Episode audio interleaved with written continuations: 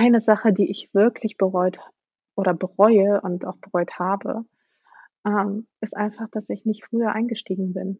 Also wäre ich mal vor zehn Jahren eingestiegen, hätte ich jetzt vielleicht sogar schon finanzielle Unabhängigkeit.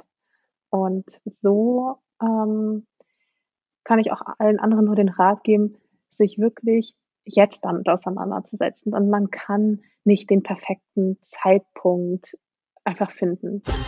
Thank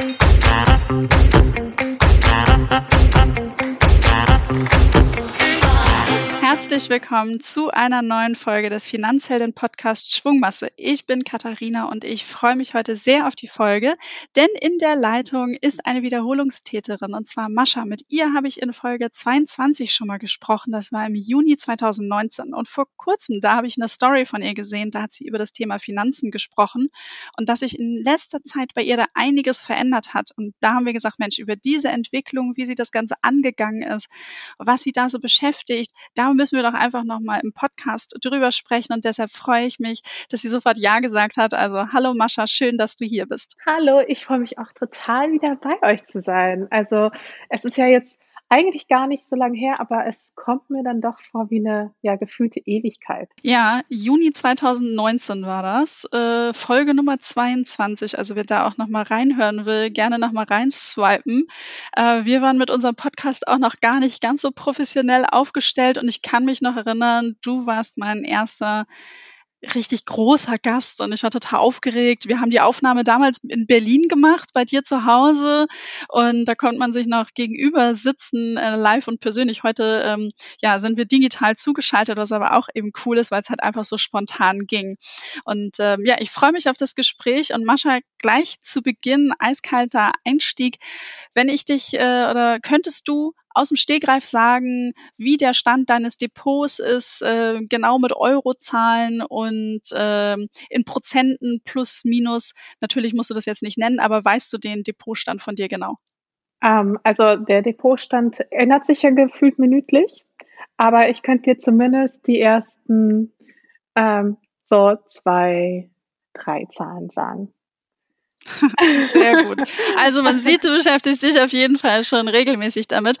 Und äh, wenn man aber so ein bisschen auch zurückblickt, da habe ich mal ähm, auch nochmal so ein Interview von dir rausgesucht. Äh, da hast du gesagt, Mensch, früher, da wolltest du immer dein Geld da haben, wo du siehst, im Kleiderschrank, hast da gerne auch eingekauft. Und als wir auch schon im letzten Podcast gesprochen haben, da hatte sich das ja auch schon ein bisschen verändert. Da hast du auch gesagt, bewussterer Umgang mit Geld, Konsum, ähm, aber eben auch das Bewusstsein, sich um die eigenen Finanzen mehr zu kümmern und eben auch dieses Thema Vorsorge nochmal richtig anzugehen. Was hat sich so ein bisschen seitdem getan, Mascha?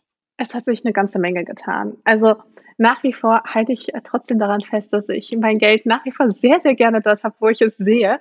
Und mittlerweile sind ja auch einige der Stücke, die ich besitze, ja, haben ja auch einen gewissen Wert, der ja auch mit der Zeit auch wächst.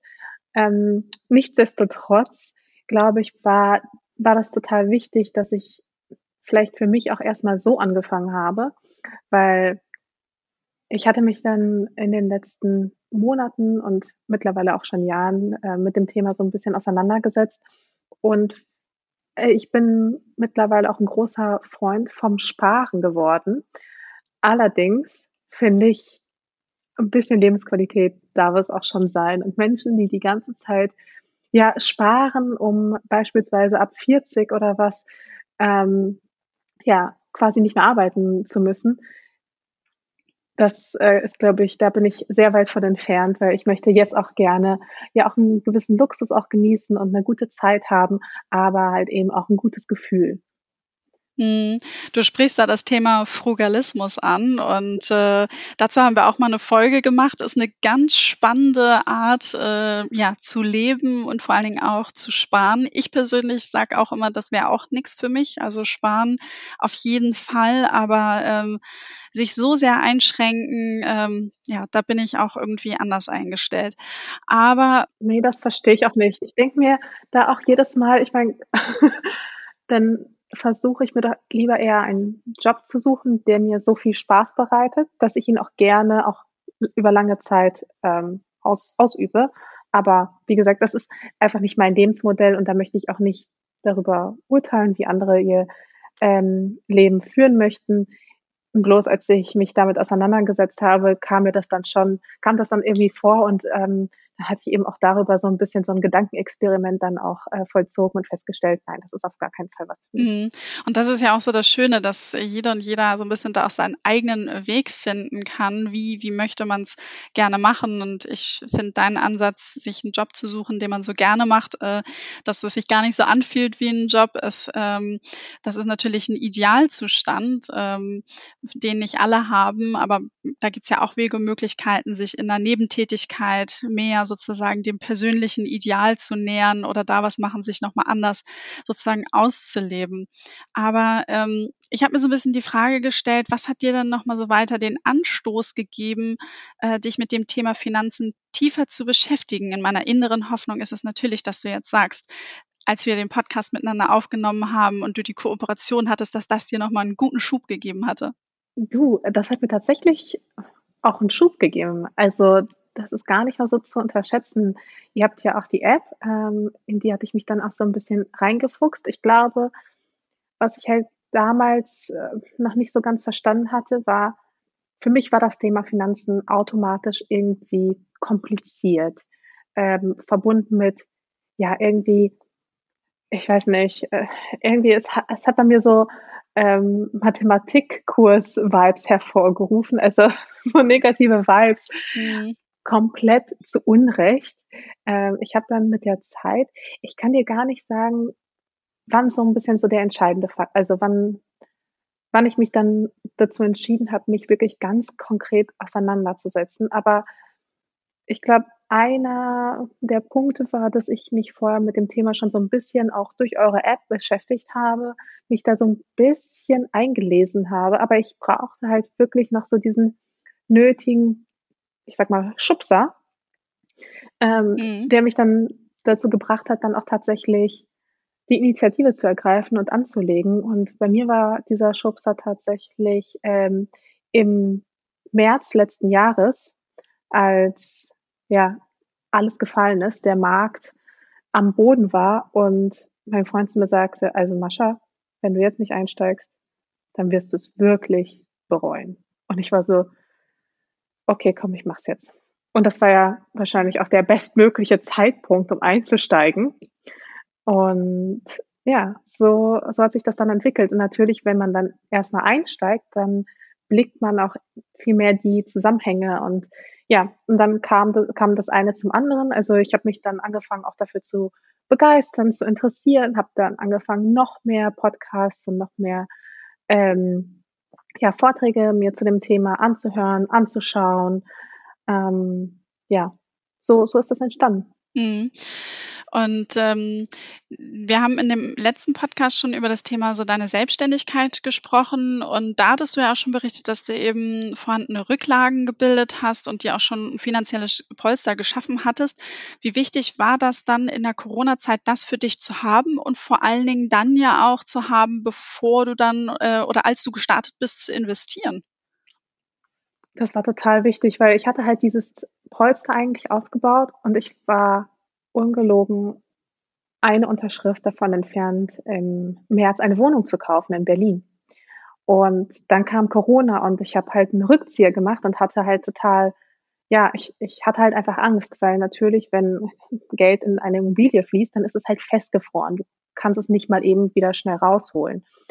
Und ich wollte aber das Geld auch nicht auf dem Konto lassen einfach, und auch das war sicherlich ähm, hilfreich bei meiner Entscheidung, mich dann ja für, ähm, für, für, für Wertpapiere ähm, zu entscheiden.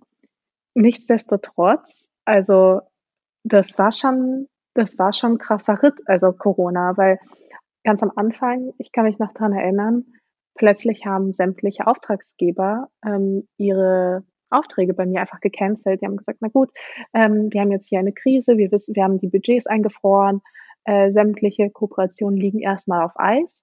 Und ich war total froh, dass ich halt eben dieses finanzielle Polster hatte, von dem ich wusste, na gut, also wenn es hart auf hart kommt, kann ich davon auch ein Jahr oder so leben. Also das äh, gibt mir dann schon auch eine gewisse Freiheit und eine gewisse Selbstsicherheit, auch nach wie vor. Und da bin ich sehr, sehr froh, dass ich das, dass ich das habe. Also ich glaube, es wird, äh, ich glaube, gerade in dieser ganzen Corona-Zeit ähm, hatte ich halt wirklich so das Glück.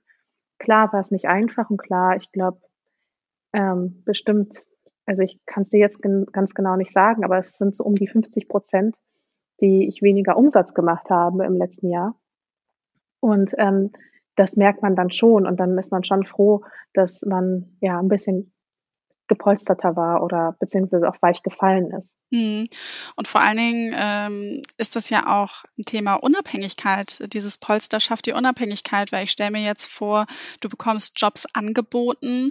Ähm, du musst nicht sofort zu jedem Ja sagen, weil du dringend darauf angewiesen bist. Äh, natürlich, äh, wenn der Umsatz eben einfällt, ist es ein anderes Thema.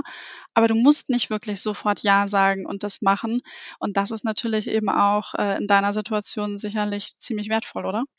Absolut, das ist ein großes Privileg und ähm, diese ersten paar Monate waren auch einigermaßen traumatisch für mich. Man wusste natürlich, okay, das wird ja auch irgendwann vorbeigehen, aber wenn plötzlich sämtliche Aufträge, Aufträge gecancelt sind und ähm, man dann erstmal drei Monate lang kaum Jobs hat, dann ja, ist das schon irgendwie ein, ein unschönes Gefühl einfach. Aber ich war dann trotzdem erstaunt, ähm, wie stabil mein Businessmodell oder wie krisensicher mein Businessmodell ja dann am Ende doch ist. Weil eine der Fragen, die ich ja ständig bekomme, ja, was machst du denn, wenn das mit dem Influencen nicht mehr so läuft? Also, oder wenn, äh, weiß ich nicht, wenn Instagram ihre, ihre oder Instagram, wenn es kein Instagram mehr gibt oder sowas. Also ich bekomme halt ständig so diese, diese Frage gestellt, ähm, wie valide mein Businessmodell ist. Und durfte jetzt in dieser Zeit feststellen, dass es relativ krisensicher ist. Mhm. Nichtsdestotrotz. Mhm. Jetzt hast du vorhin schon erzählt zum Einstieg zum Thema Information. Da hast du unsere App auch genutzt und dir dann weiter Vorträge, Podcasts äh, angehört.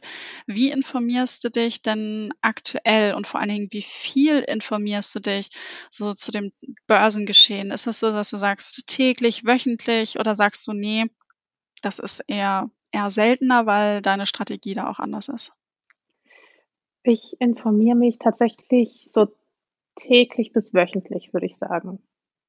Mhm. Also ich investiere jeden Tag ein bisschen Zeit, aber auch ähm, in der Gesamtwoche ähm, ja doch schon schon gut Zeit auch. Also mir macht das auch total viel Spaß. Also ich habe da auch wirklich ja Freude dran gefunden, ähm, das Ganze zu verstehen und ja auch diese ähm, die, das, die ganzen Börsenentwicklungen auch ähm, nachvollziehen zu können und die einzelnen Kennziffern zu verstehen und ja auch so ein bisschen auch vielleicht mitreden zu können. Und das hat mir auf jeden Fall, das hat mir sehr, sehr viel gegeben, weißt du. Mm. Okay. Und jetzt würde ich dich gerne so ein bisschen noch detaillierter löchern zu den, zu den Umständen, wie du, wie du rangegangen bist. Und da ist ja jetzt erstmal die erste Grundsache ist ja das eigene Depot. Wie bist du denn da vorgegangen? Weil, äh, als wir uns damals unterhalten haben, hast du gesagt, du hast noch kein Depot. Ähm, wo hast du das dann abgeschlossen? Bist du zu deiner Hausbank gegangen, wo du eh schon warst, oder hast du dich dann nochmal nach einem anderen Anbieter umgeschaut, weil du auch andere Anforderungen hattest? Ich glaube, es war ganz günstig, dass es zu dem Zeitpunkt schon Neo-Broker gab, weil ich glaube, da bin ich wirklich der perfekte Kandidat. Weil für mich, ich brauche halt etwas, was so ein bisschen unkomplizierter ist, ähm, niedrigschwelliger. Also ich bin jetzt nicht zu meiner Hausbank gegangen, ähm, sondern habe einen, einen Neo-Broker gewählt. Mhm. Und wie würdest du deine Anlagestrategie beschreiben?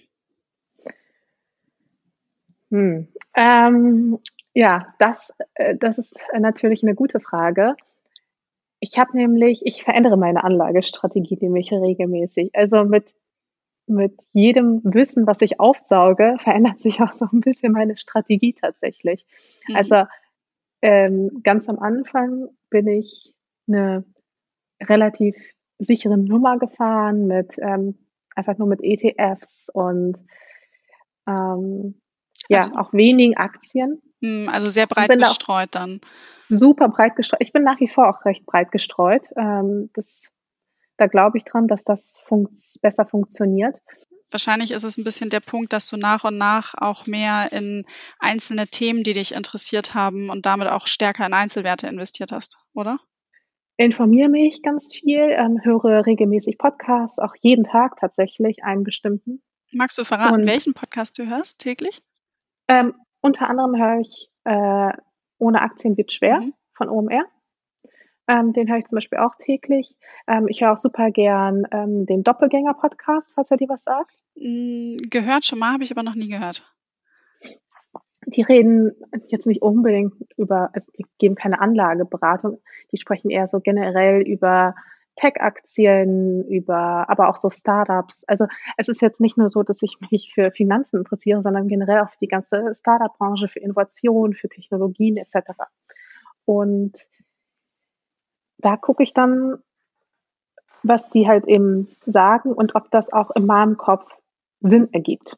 Verstehst du, wie ich das meine? Absolut. Und ich finde vor allen Dingen, wie du das beschreibst, ist eine total gute Herangehensweise, weil du auf der einen Seite hast du ja wirklich dein Bauchgefühl in den Topf geworfen, hast dir dann aber auch Meinungen reingeholt und Informationen und das mischst du dann ja zu deiner Anlageentscheidung.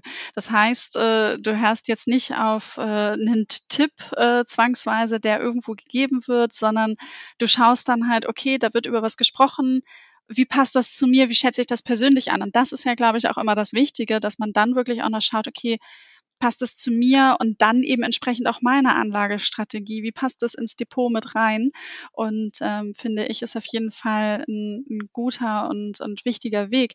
Wenn du jetzt aber sagst, Mensch, die Strategie, das ändert sich dann. Ist es dann wirklich durch diese unterschiedlichen Impulse, die du da bekommst, dass du dann sagst, okay, ich kaufe jetzt nochmal dieses? Also ist es eher, dass du sagst, du kaufst Sachen dazu oder ähm, veränderst du Werte oder stellst du Sparpläne um? Was ist das, was sich dann bei dir sozusagen dann auch verändert? Ähm, ja, alles davon tatsächlich. Also ich kaufe dann neue, neue Aktien zum Beispiel hinzu, wenn ich zum Beispiel sehe, ah ja, die läuft mega gut, ähm, dann kaufe ich auch nochmal was nach, wenn sie zum Beispiel unten ist. Ähm, ansonsten passiert es dann auch, dass ich manchmal auch Werte dann verkaufe, von denen ich dann denke, hm, weiß ich nicht, warum ich, also warum ich da an dem, an dem Punkt habe hab ich daran geglaubt, aber jetzt nochmal, wenn ich nochmal so drüber nachdenke, weiß ich nicht, ob das eine richtige Entscheidung war oder wenn sie einen bestimmte, ähm, bestimmten Kurs auch erreicht haben, dass ich sage, naja, also ich weiß nicht, wo es damit weiter nach oben gehen soll. Ich, ich verkaufe das mal, weil ich habe bis zu einem bestimmten Zeitpunkt daran geglaubt, aber ähm, bis, also so bullisch bin ich dann auch nicht ähm, und steige dann aus. Aber tatsächlich versuche ich eigentlich so wenig wie möglich ähm, ja in meinem Depot so rumzu, rumzudoktern. Ähm, ja, auch weiterhin auch von den einzelnen Werten auch überzeugt zu bleiben. Und was ähm, ETFs zum Beispiel angeht, da würde ich sagen, habe ich, also da würde ich immer noch sagen, dass ich einen Anteil, so circa 30 Prozent ähm, in ETFs habe. Und da habe ich tatsächlich so ein bisschen oder vielleicht sogar mehr mittlerweile.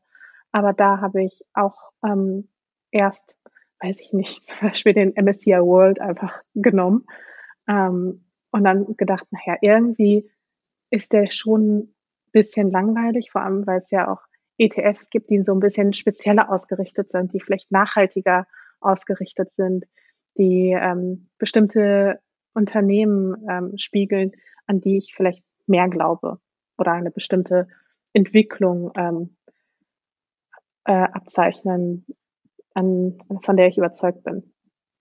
Mhm. Stichwort Nachhaltigkeit. Wie nachhaltig würdest du sagen, ist denn deine Depotzusammenstellung?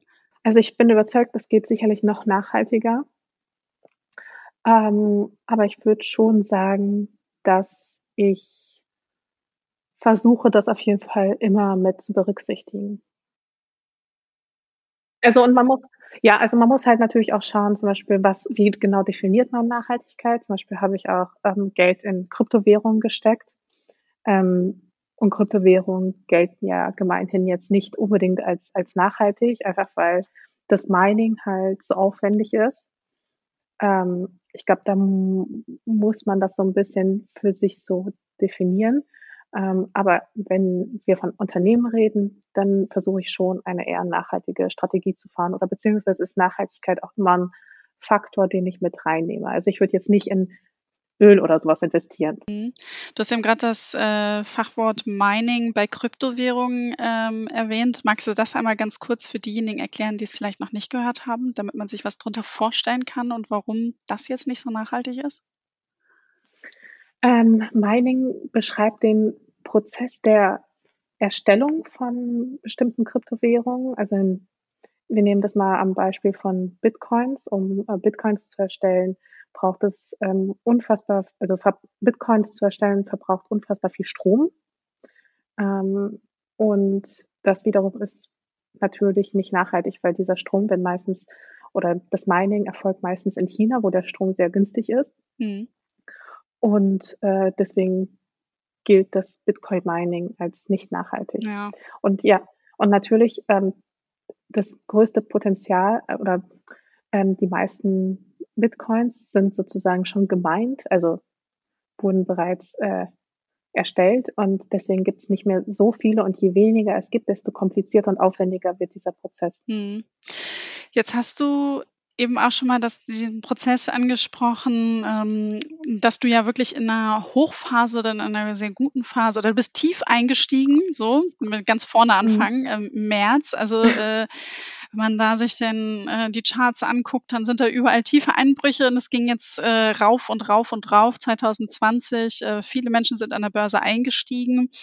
Ähm, wie schaust du denn so dem Thema nächster Krise entgegen? Wie gut oder wie krisensicher ist denn jetzt mal dein Depot aufgestellt? Meinst du, du könntest das aushalten oder machst du dir dazu Gedanken, ähm, so zu diesem Thema, wenn es dann mal wieder runtergeht? Naja, also zwischendurch war es ja wieder unten, zumindest bei mir war es im Februar nochmal, ist nochmal, ist es nochmal abgesunken, also vielleicht eine kleine Preiskorrektur, ähm, das kann ich nicht genau sagen ähm, seit ein paar Tagen oder Wochen. Ich habe sehr viele Technologietitel auch, mhm. also sehr viele Tech-Titel.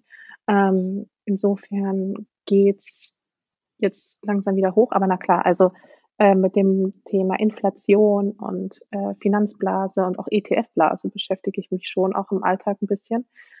Ähm, oder höre mir dazu Podcasts an und äh, lese dazu Artikel. Und ich wie gesagt, ich bin keine Expertin und äh, du sprichst gerade mit jemandem, der ähm, das jetzt so seit zwei Jahren vielleicht sich diesem Thema angenähert hat. Insofern äh, weiß ich nicht, ob ich da wirklich eine kompetente Meinung zu abgeben kann. Aber so gut es natürlich geht, versuche ich einfach die ähm, Börse im Blick zu behalten, habe bei einzelnen Titeln auch ein, ähm, ich glaube, das heißt Stop-Loss, mhm. richtig? Ja, genau ähm, eingestellt, dass wenn sie halt ähm, fallen, dass es dann sich auch automatisch verkauft. Genau, wenn sie dann an diese Grenze dann sozusagen sich der Kurs bewegt, dann wird automatisch ein Verkauf ausgelöst. Gibt einem dann ja auch irgendwie Ruhe, dass man nicht jeden Tag das dann so stark beobachten muss, sondern man hat seine persönliche Grenze festgelegt und gesagt, okay, bis dahin und nicht weiter. Ähm, Finde genau. ich ist ein schönes Mittel, ja. Ja, also das habe ich eingestellt und ansonsten würde ich sagen, also das passiert ja meistens, wobei, ja, na, es kann schon mal auf, von jetzt auf gleich passieren, aber ich versuche es einfach so ein bisschen im Hinterkopf einfach zu behalten und jetzt auch nicht all mein Geld ähm, da reinzustecken, sondern halt eben noch genug liquide Mittel zu haben. Ja, und ich glaube, das ist ja auch ähm, so ein bisschen äh, die, die Kunst und äh, diese schöne Börsenweisheit, nicht alle Eier in einen Korb, wenn man es halt auf unterschiedliche Themen, Produkte verteilt, also dieses Thema wirklich breit streuen, ähm, ist da einfach angesagt, äh, dann kann man ja auch ähm, entsprechende Krisen aussetzen.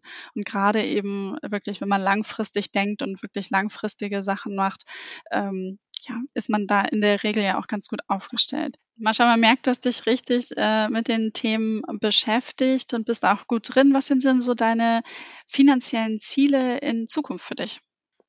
Also ich glaube, generell finanzielle Unabhängigkeit ist so das große Ziel, ähm, das ich anstrebe.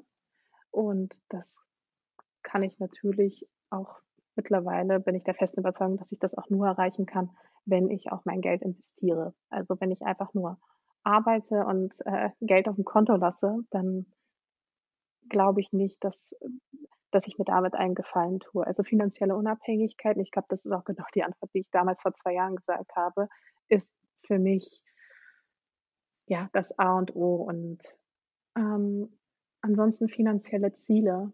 Gibt es irgendwas, in das du investieren möchtest? Ist das Thema Wohnung zum Beispiel? Könnte das wieder, ähm, könnte das wieder aktuell werden für dich? Du hattest ja erzählt, du standest quasi kurz vor der Unterschrift, äh, alles gefunden und dann doch nicht. Könnte das nochmal ein Thema für dich sein? Ich glaube, das könnte tatsächlich nochmal ein Thema sein. Also ich glaube, eine, eine Investition in eine Wohnung ist durchaus sinnvoll. Ähm, ich stehe dem aber mittlerweile tatsächlich sogar kritischer gegenüber als bis vor zwei Jahren noch, weil ich jetzt auch verstehe auch, dass Besitz halt eben auch belastet und so eine Wohnung auch eine große Verantwortung mit sich bringt. Und selbst wenn, glaube ich, würde ich diese Wohnung auch nur als Kapitalanlage kaufen, äh, weil ich bin sehr glücklich in meiner Wohnung. Du warst ja auch schon bei mir Ja, zu Hause. sehr schön bei dir.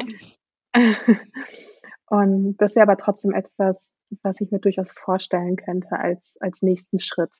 Also ich glaube, es ist auf jeden Fall sinnvoll, seine, wie meintest du es äh, vorhin, seine Eier mehr, auf mehrere Körbe zu Genau, verteilen. richtig. Ja. ja, so ungefähr. Und äh, deswegen, ich kann mir gut vorstellen, dass das einer meiner nächsten Schritte sein wird. Mhm. Du sprichst ja über das Thema Finanzen auch ab und an auf deinem Instagram-Kanal ähm, und hast auch mal gesagt, so ja, deine Community, die interessiert das total. Gibt es da irgendwie einen, einen Rat, wo du sagen würdest, das gibst du auch gerne weiter oder das möchtest du damit auch vermitteln, deshalb sprichst du darüber? Ähm, ja, kann ich gerne machen. Also einer eine Sache, die ich wirklich bereut oder bereue und auch bereut habe, ähm, ist einfach, dass ich nicht früher eingestiegen bin. Also wäre ich mal vor zehn Jahren eingestiegen, dann hätte ich jetzt vielleicht sogar schon finanzielle Unabhängigkeit. Und so ähm, kann ich auch allen anderen nur den Rat geben, sich wirklich jetzt damit auseinanderzusetzen. Und man kann nicht den perfekten Zeitpunkt einfach finden. Das, das so, so funktioniert es leider nicht. Also wir, niemand von uns hat eine äh, Kugel, äh, in die er schauen kann, die einem die Zukunft vorhersagt. Ähm, das, das gibt es leider noch nicht. Deswegen ist es, glaube ich, ganz gut, wenn man einfach schaut, dass man jetzt einsteigt. Hm. Der Ze beste Zeitpunkt ist jetzt so sagen BörsenexpertInnen ja auch immer, der beste Zeitpunkt ist immer oder jetzt. Ähm, gerade zum Einstieg empfiehlt man ja auch breit diversifiziert einzusteigen, idealerweise mit Sparplänen. Das heißt, man verteilt das Risiko dann auch nochmal über die Monate oder kauft zum Durchschnittspreis dann ja auch ein. Deshalb, ähm, als der Markt so runterging im März 2020, haben wir so viele Fragen bekommen jetzt oder warten oder wann? Und unsere Antwort war immer, immer und bitte langfristig. Dann, ähm, dann kann es halt auch funktionieren. Ich weiß gar nicht, wer das gesagt hat, aber ich habe letztens ein spannendes Zitat gehört. Versuch nicht die Nadel im Heuhaufen zu finden, kauf gleich den ganzen Heuhaufen. Ja, also es bezog sich auf ETFs. Ja, ja, äh, schönes Zitat habe ich noch nicht, äh, noch nicht gehört, aber genau so ist es. Ähm, und dann sich weiter, so wie du es ja jetzt auch gemacht hast, sich weiter dann voranzutasten und zu sagen, okay, wo gehen meine Interessen hin? Wozu konsumiere ich dann auch gerne die News? Äh, was macht mir Freude? Ähm, und, und dann wirklich weiterzugehen, weil ich sag mal, so ist es ja auch im Leben. Man entwickelt sich selber ja auch weiter. Man trifft ja nie eine Entscheidung im Leben und wird nichts mehr daran rütteln oder, oder verändern. Also ich als Person verändere ich mich auch und dann sage ich, so verändert sich ja auch dann meine Geldanlage mit. Äh, zum Zeitpunkt X ist man vielleicht noch alleine, später mit Familie oder halt irgendwie hat ganz andere Interessen, möchte einen neuen Job machen oder auswandern. Also keiner weiß es. Und deshalb denke ich immer, es kann sich ja alles mit verändern, oder? Absolut, da bin ich ganz deiner Meinung. Mascha, jetzt sind wir schon so ein bisschen am Ende unseres Gespräches, aber Bevor wir abschließen, habe ich noch eine Frage an dich. Stellen wir einigen äh, unseren äh, Podcast-Gästen, ob man in den letzten Wochen irgendein Thema gehabt hat, ein Learning, was einen beschäftigt hat und was du mit unserer Hörerschaft teilen möchtest. Ich weiß, dass es zurzeit super schwierig ist, positiv zu bleiben und optimistisch zu bleiben. Ich glaube aber auch, dass sich die Zeiten bessern werden und dass es jetzt auf jeden Fall überhaupt nichts bringt und niemand weiterbringt, wenn man auf Menschen rumhackt, ähm, die sich öffentlich positionieren, die versuchen, die Welt ein bisschen besser zu machen, ein bisschen gerechter zu gestalten. Und ich habe vollstes Verständnis dafür, dass man mal schlechte Laune hat und man will sie irgendwie rauslassen, aber man muss immer dabei bedenken, dass ja auf der anderen Seite vielleicht auch ein Mensch sitzt, der vielleicht auch eine harte Zeit hat und dass man da nicht so leichtfertig einfach irgendwas ja, Gemeines oder sowas reinschreiben sollte, ähm, nur um sich so schnell besser zu fühlen. Ähm, wir stecken gerade alle drin in dieser herausfordernden Zeit und wir sollten lieber aufeinander Acht geben. Das sind sehr gute Abschlussworte, wie ich finde. Mascha, vielen, vielen lieben Dank, dass du nochmal bei uns zu Gast warst. Und ich wünsche dir einen ganz schönen Tag und weiterhin viel Erfolg. Danke dir. Tschüss.